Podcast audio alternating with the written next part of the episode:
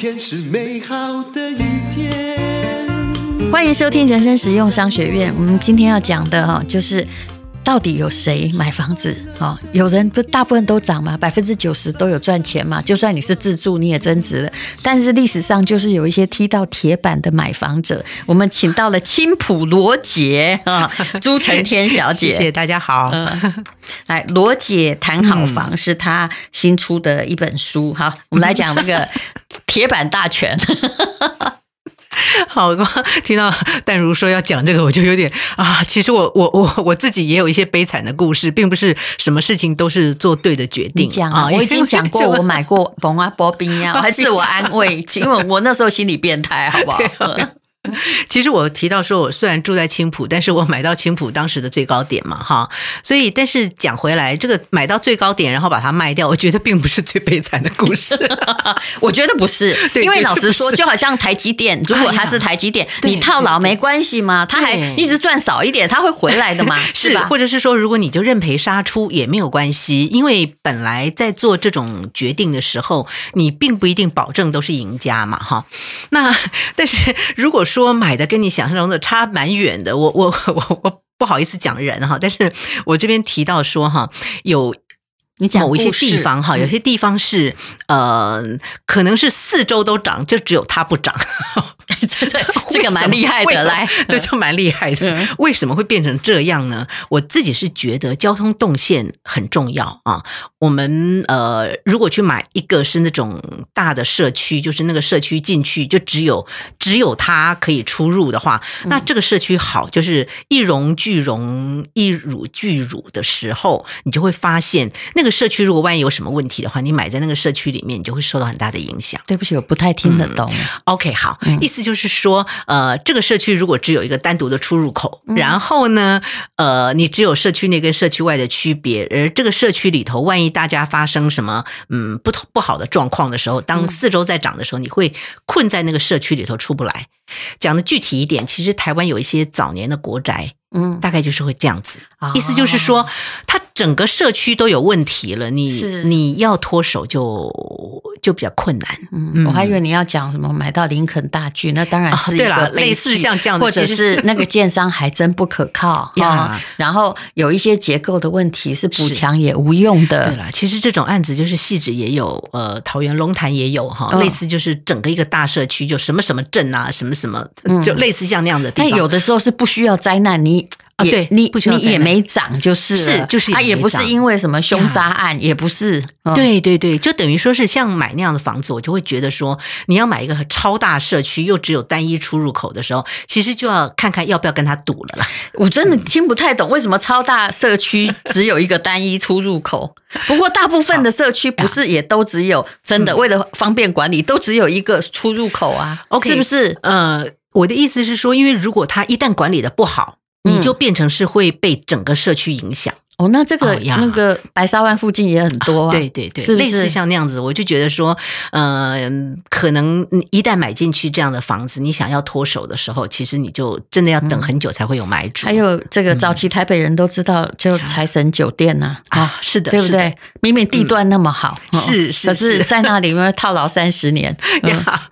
那然后当然也有一些人买到这种呃，尤其现在因为。工料双涨，如果说你要买预售屋的话，就要千万小心，因为台湾早年都有很多那种盖到一半建商就不见的事情。可最近比较少，最近比较少。但是接下来工料双涨了以后，可能他到时候会因为缺工缺料，然后发现哎，这样做下来好像不太合算的时候，他的工期就会拉长，还有卖不出去。对，其实卖不出去是因为，比如说最近打房，那能够买的资格的人就变少了，所以是他就。就是，所以最近有人提醒说，会落跑的建商搞不好又会出现。对，因为政府在打房，并没有配配套措施来保护消费者。这里面要提到一点哈，很多人都以为说啊，我有履约保证啊，对吧？大家想说现在有履约保证，不是哎，为什么不是？为什么不是啊？好。履约保证呢，是告诉你说你的钱专款专用，嗯、理论上专款专用。嗯、履约保证不是保证把房子盖好。嗯，所以换句话说，你就算买了一个预售屋，你有一个履约保证，然后钱我也交进去了。嗯，当建商跑掉的时候呢，那个房子盖到一半，第一个你还是不能住，第二个呢，那个钱不会拿回来。嗯。他只是把钱 stock 在那里，嗯然后再想办法处理债权。嗯，所以履约保证不是保证把房子盖好，这是两个不同的概念，这一点要特别提醒要买预售屋的人。啊，其实我们都真的认为履约保证，我们都认为保险就一定会不出错，就一定保险，它履约保证就一定会交屋，对不对？是的呀，嗯。现在我们进行的是广告哦。台湾已经迈入高龄化的社会，骨质疏松是台湾老年人常见慢性病的第四名。其中，男性的中老年骨折几率是百分之二十，女性啊更严重，高达百分之五十。这跟女性停经之后骨质会快速流失有关系。根据统计，一旦你开始有骨折，三年之内引发并发症而死亡的比率超过了癌症，所以骨质疏松的问题千万不可以忽视。由知名的前辈艺人赵树海所代言的固力稳定是台湾大厂中化制药耗时十年，透过特殊的技术，把有神仙礼物美名的克弗尔利所萃取出的小分子 OAP 活性肌肽。全国首创有效应用在补骨的保健食品上，它比一般的钙片成分更天然、更好吸收，还可以避免一般补钙产品所带来的心血管的风险。根据临床实验证实，可以有效改善骨质疏松，并且获得国家卫福部核可的健字号标章。每天一次，饭后两錠，有效的可以预防骨质流失。强化骨密度，趁年轻的时候固骨本，强化你的后半人生。如果有兴趣的话，可以看一下本集资讯栏的文字介绍哦。这个是固力稳定的广告，谢谢你。好，那其实呢，买房子最重要就是大部分人都不是投资屋啦，都是自己住的。是的，是的。如果投资失败，我是觉得也就算了。嗯、好，我赔一成啊，台湾也赔不了太多。是，可是呢，嗯、呃，很多东西其实自己住的话，就有时候还会影响健康。呃，像我们家附近啊，还有一个故事，嗯、就是这个老社区、嗯、是。他真的买到海沙屋哎，结有的不是结构海沙，是。是里头的隔间刚好在那几年大家偷用海沙，里头隔间海沙，所以很奇怪，外面不长壁癌，里面长壁癌哎啊，对啊，你应该也看过很多吧？早年的那个海沙屋真的也是一个大问题，所以我常常会觉得哈，建商要盖一个房子，他一定想到的要三十年、五十年来看这个事情，嗯，而不是像我们呃做一些其他的投资或者是一些其他的决定啊，错了错了。没关系，向后转就算了哈。所以这是为什么大家会对于买房子这件事非常在意的原因。嗯，那所以刚刚前面提到说，如果呃买到比较 NG 的房子哈，那其实还有一些例子。刚刚除了说预售交不了屋啦，你买那个大社区，社区有问题啦等等的哈。如果碰到不好的邻居，大家可能也会三条线吧。那个没，那个是运气问题耶。OK，那我们来看哈，怎么样子来避免。碰到不好的邻居啊！嗯、我在书里头有提到一个概念，当然不一定准哈。嗯、很多人会说不要买那种哈，那个整个社整栋里面哈，从一房到四房都有。什么都想做的这种建商，哈、嗯，我们把户数越单纯越好。例如说，我全部都是卖这个呃四房，我全部都是卖三房，或者是我大平数归大平数，小平数归小小平数。通常来讲，在这个平数配置是比较一致的地方，嗯，它就会比较好管理。住户的品质或者是他们的居住条件还有收入范围会比较接近。对了，哈，当然别人会说啊，那表示说那个房子买大一点，然后就。那个一定就这个生活品质比较好，或者人品就比较好嘛？我说我不是这个意思，是说通常物以类聚嘛。哎，至少生活作息可能会比较一致。好，那小套房哈，你刚刚还包括就那小套房就自己小套房好了。是是。可是也有某些地区就是现在比较少了啦，以前就会变那个一楼一缝，有没有 啊？哎，你现在还以这个房地产从事这么多年，你还是不建议年轻人从小套房买起嘛？OK，好，讲到小套房。好，其实现在的这个呃年轻人最常问的问题就是说，我要买市区的小套房，还是要买郊区的两房？嗯啊，都会问这样的一个问题。我一定买郊区两房，因为我是老人，是老人嘛。对对，那你住青浦，我住蛋白区嘛。OK，好，大家我们回归现实面说，如果我真的要买一个比较小一点的套房，那我真的只能够有这样的一个财力，我非要买这样套房不可的时候，那我有没有什么要注意事项啊？我觉得当然有啊。第一个呢，我去看房子的时候，一定会去看它的那个楼电梯间的公告。嗯啊，那那个公告上如果有告诉你说，呃，请大家注意不要乱丢垃圾，然后或者说请大家缴管理费啊等等之类那些东西，那些公告通常都会告诉你这个大楼管的好不好。嗯啊，是是怎样是？要叫人家交管理费的管得好，还是有很多人不交管理费的 管得不好？很多人不交管理费，你在上面通通都可以看到。通底呀呀呀，甚至于包括管线有问题啊，我曾经看过什么管线有问题啊，有人楼上乱丢垃圾啦，什么之类的，他在在公布栏里头，其实你都可以看得到啊。我觉得这个是一个在买中古屋的时候要注意的事项。那如果说是以预售屋来讲呢，我自己是建议哈，买离楼电梯间比较近一点的套房。换句话说，不要买那个长长走廊走到最后面的。你觉得这是安全考量吗？我觉得它一方面是安全考量，一方面呢，其实你会觉得好像回到旅馆的感觉，那个住家的感觉会降低。嗯、可是我其实也蛮避讳，就直接就旁边就是电梯的套房哦，有的根本上上下下电梯有声音好清楚，好吗？是的，对，这里头就牵扯到一个隔户墙跟隔间墙，是因为我们在买房子的时候可能会想要知道说隔壁在干嘛。嗯，如果你的卧室对着隔壁的客厅。哦，那很可能，他万一半夜晚上还在看电视，嗯、那你很可能你睡觉就会受到影响。嗯、最好你的客厅旁边也是客厅啊，那房间也是房间，嗯、基本上会稍微好一点。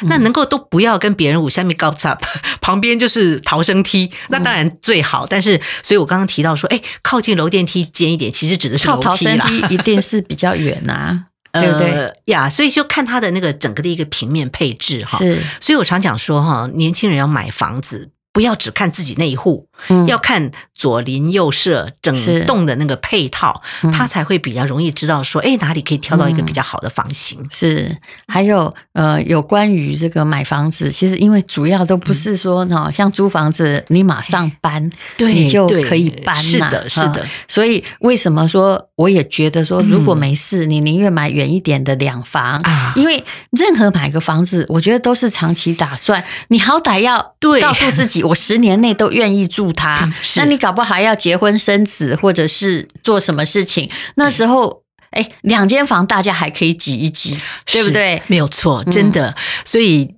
因为买房子就是一个，它叫不动产嘛，要先把那个“不动”两个字想出来哈。嗯、我们不像买股票哈，今天我要用钱的时候，今天先卖这个两张，后天再卖两张。那厕公那个房子总不能今天卖个厕所，后天卖个浴室，所以它是整体的时候，你就变成是真的要以自己的考量为主。还有我曾经很天才，嗯、一间房子四十几平，然后因为反正那时候我只有。就当自己的工作室，花了好多钱哦，把隔间都打掉，剩下这个一房哈，还有个巨大的浴室，哇，自己很爽。但是后来发现那个工作室用不着，要卖的时候，真的，哎呀，我的妈，那就是，嗯，就是被人家杀价，因为肯定被嫌的，因为因为 因为它本来是四房，你把它改成一房是很美，没错。可是，哎。